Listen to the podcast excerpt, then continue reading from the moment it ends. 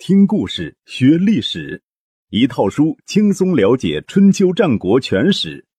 有声书《春秋战国真有趣》，作者龙震，主播刘东，制作中广影音，由独克熊猫君官方出品。第一百六十三集：杨虎乱鲁，诸侯权力逐渐下降。一。公元前五零五年春天，当吴国大军还在郢都逗留的时候，一小队乔装改扮的周朝武士奉命潜入楚国，趁着兵荒马乱，刺杀了移居楚国多年的王子昭。王子昭因叛乱失败流亡到楚国，是公元前五一六年冬天的事儿，距此已经整整十年。王氏之所以对他痛下杀手，主要是因为他自己不甘寂寞。据《左传》记载，王子昭虽然人在楚国，却一直和洛邑的余党保持联系，期望有朝一日可以卷土重来。公元前五零六年，他遥控周朝大夫丹偏在洛邑发动叛乱，而且说服郑国出兵相助。郑国一股脑攻下冯、华、须弥、附属、胡人、阙外六城。王室为之震动，派人向晋国告急。晋国一方面派兵戍守洛邑，一方面指示鲁国出兵进攻郑国。鲁昭公客死他乡之后，他的弟弟公子宋被立为国君，也就是历史上的鲁定公。公元前五零五年，三桓专鲁的政治格局有了新的变化。这年六月，季孙意如巡视自家的领地东野，突然发病身亡。同年七月，叔孙不敢去世。季孙意如长期把持鲁国国政，权倾一时。鲁国宫中有块宝玉，名为于凡，为历代鲁侯在正式场合佩戴的宝物。自鲁昭公离开鲁国，季孙意如便将于凡佩在自己身上。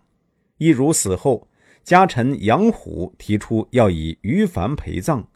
遭到另一位家臣仲良怀的反对，仲良怀的意见改不改玉。当年鲁昭公不在国内，季孙意如佩戴于凡署理国政也无可厚非。后来鲁定公即位，意如理应归还于凡，却一直未还。现在还要将他带到坟墓中，岂不是太过分？这里有必要解释一下，什么叫？改不改玉？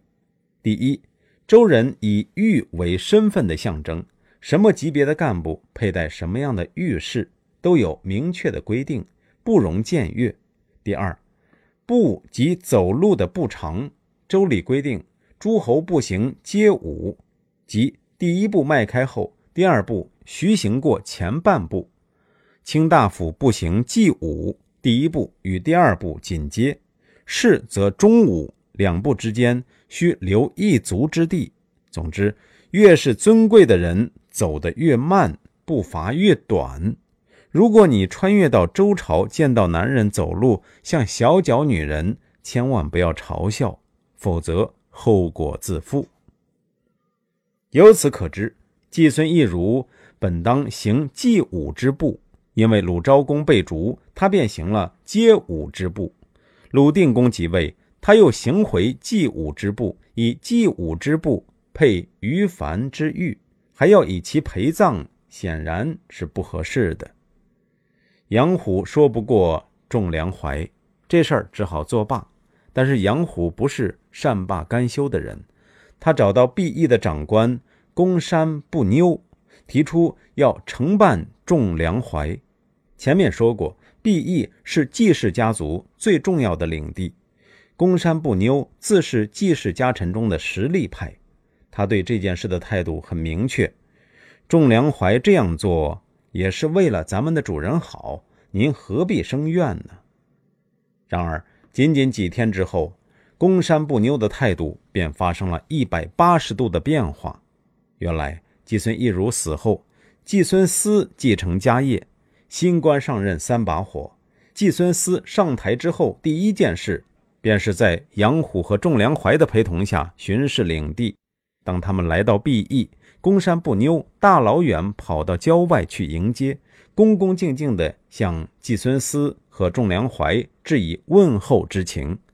季孙思倒是很尊重公山不妞，仲良怀则高高在上，对公山不妞爱理不理。公山不妞当天晚上就对杨虎说：“您不是要承办仲良怀吗？怎么到现在还没有动静？”杨虎的回答是一个意味深长的笑。同年九月，杨虎在曲阜发动政变，囚禁了季孙思和他的一批亲随，驱逐了仲良怀。同年十月，杨虎和季孙思在曲阜的南门盟誓，在强人季孙一如去世仅仅四个月之后，鲁国的实际控制权便转入了身为家臣的杨虎之手。公元前五零四年二月，在杨虎的主持下，鲁国响应晋国的号召，派兵入侵郑国。鲁郑并不交界，鲁军去的时候途经魏国，未行借道之礼，回来又经过魏国首都地丘。杨虎指使季孙思和仲孙合计自地丘的南门进入，从东门出来，然后驻扎在东门外的屯泽村。卫灵公大为震怒，命宠臣米子瑕带兵袭击鲁军。魏国老臣公叔发当时已经八十多岁了，让人抬着自己来见卫灵公，说：“因为人家的无礼而效仿他是不对的。当年鲁昭公流亡在外，您对他礼遇有加，现在却因为小小的愤恨而掩盖过去的恩德，未免太不划算。”鲁卫本是兄弟之国，理应和睦相处，不能因为杨虎这种小人从中作梗，就刀兵相见。卫灵公说：“难道咱们就这样咽下这口气？”公叔发说：“这是老天为了惩罚杨虎，让他多积累一点罪行，您大可拭目以待。”卫灵公听从了公叔发的建议。同年夏天。杨虎又指使季孙思到晋国献捷。当时的规矩，小国派使臣朝觐大国诸侯，也要向诸侯的夫人行聘问之礼，以示尊重。杨虎为了讨好晋国，强迫仲孙合计与季孙思同行，专门向晋定公夫人致以问候。仲孙合计乃是三桓之一的孟孙氏啊，怎么咽得下这口气？他来到晋国，对士鞅说：“如果杨虎不能在鲁国待下去，而来到晋国，我希望晋国能给他一定的位置，比如中军司马这样的职位就很不错。我以先君的名义发誓，请您一定答应我的请求。”仲孙合计的话看似含蓄，其实很直接。士鞅装作没听明白，说：“这个晋国的官吏任用。”都是由国君决定的，我哪里敢表态？转身便对赵鞅说：“鲁国人已经很讨厌杨虎了。孟孙氏指天发誓要将他赶出国，而且认定他将会逃到晋国来，在给我们吹风呢。”赵鞅的眼中闪过一丝异样的光芒，没有说什么。同年八月，杨虎又在曲阜的周社与鲁定公及季孙思。仲孙合计、叔孙周仇举行盟誓，在博社与曲阜的居民举行盟誓。鲁国是周公的后裔，周社及周朝的社稷神位。鲁国所在的地区又有大量商朝移民，因此立博社表示尊重。杨虎在两社举行盟誓，等于是强迫朝野一致认同他的地位，而他的公开身份。仍然是季氏家臣，这也是史无前例的。这次盟誓后，杨虎干脆不再遮遮掩掩。公元前五零三年春，齐国向鲁国归还了运城和阳关两地，杨虎将两地都纳入自己的名下，并将运城当作自己的居城，在那里开设官署，号令全国。鲁国正式进入了杨虎当政时期。公元前五零三年四月，周朝卿士单武公、刘桓公在晋国人的帮助下，在穷谷打败叛军，洛邑的形势趋于安定。郑献公意识到，晋国下一步肯定要对郑国开刀，追究其进攻王姬之罪。在历史上，郑国是出了名的墙头草，得罪了晋国便投靠楚国，得罪了楚国便投靠晋国。但这次晋献公显然没有瞄上楚国，一则楚国不久前刚被吴国欺负，险些灭了国，属于泥菩萨过江，自身难保；二则另外一个大国正在东方崛起，吸引了郑献公的眼球。《左传》记载，公元前五零三年秋天，齐景公郑献公在咸地举行会盟，而且派使者前往地丘，邀请卫灵公参加。卫灵公很想去。去年鲁国人在地丘城下的无礼举动，一直使他心里很不痛快。考虑到鲁国那次军事行动是受晋国所指使，不难理解他为何会对齐景公抛来的媚眼怦然心动。但是魏国的群臣都反对，卫灵公没办法，只好派大夫北宫杰前往齐国，又私下给齐景公送一封信，说。请您装作震怒，将北宫杰抓起来，派兵讨伐魏国。齐景公当然不会拒绝。事实证明，这一招很奏效。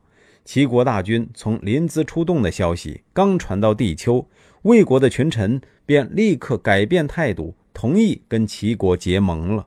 于是，齐、郑、魏三国在所地结成了同盟。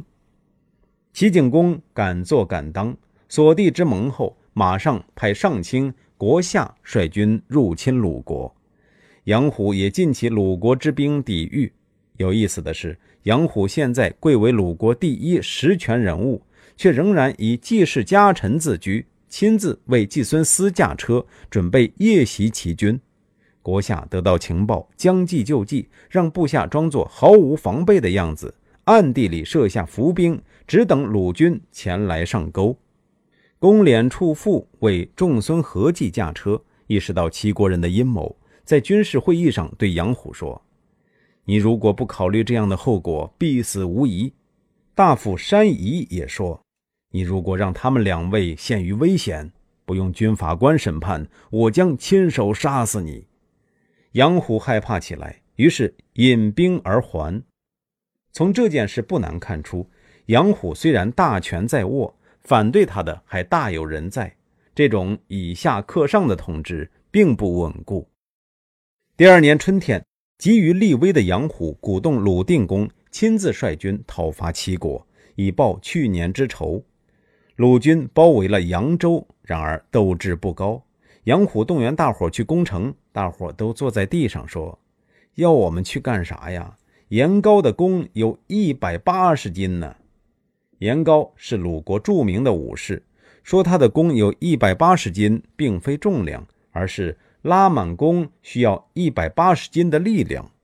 当时大伙都拿着它传看，试试能不能拉开。结果是没人能够拉到一半。鲁国人正在吵吵闹闹，扬州的大门突然打开，齐军蜂拥而出，大伙都看着严高，指望他去迎敌。严高左顾右盼，找不到自己的弓，只好随手从别人车上抢过一张弓，刚搭上箭拉开，弓就被拉断了。骑将吉丘子除眼明手快，刷刷两箭射过来，将严高和身边那人都射倒在地。子除抢上来想割严高的首级，严高突然打了个滚儿，从地上又拿起一张弓，向子除一箭射去，射穿了他的脸颊，将他射死。严高的弟弟严熙也不是好惹的，弯弓搭箭，射中一名骑将的眉心。鲁军大声欢呼，他却很惭愧地说：“不好意思，我本来是想射他的眼睛，没想到射偏了。”一两个人的勇猛没能挽救鲁军的失败。战斗开始不到一个时辰，鲁军就溃散了。大夫冉猛跑在了最前面，他的哥哥冉会见了。大声骂道：“冉猛，你小子给我殿后！”一个月后，鲁军卷土重来，进攻齐国的廪丘。这一次，鲁军来势汹汹，齐国人放火焚烧攻城的冲车，鲁国人便用麻布短衣沾湿了灭火。很快攻破廪丘的外城，外城既毁，内城亦将不保。廪丘的守军干脆打开城门冲出，要跟鲁军拼个鱼死网破。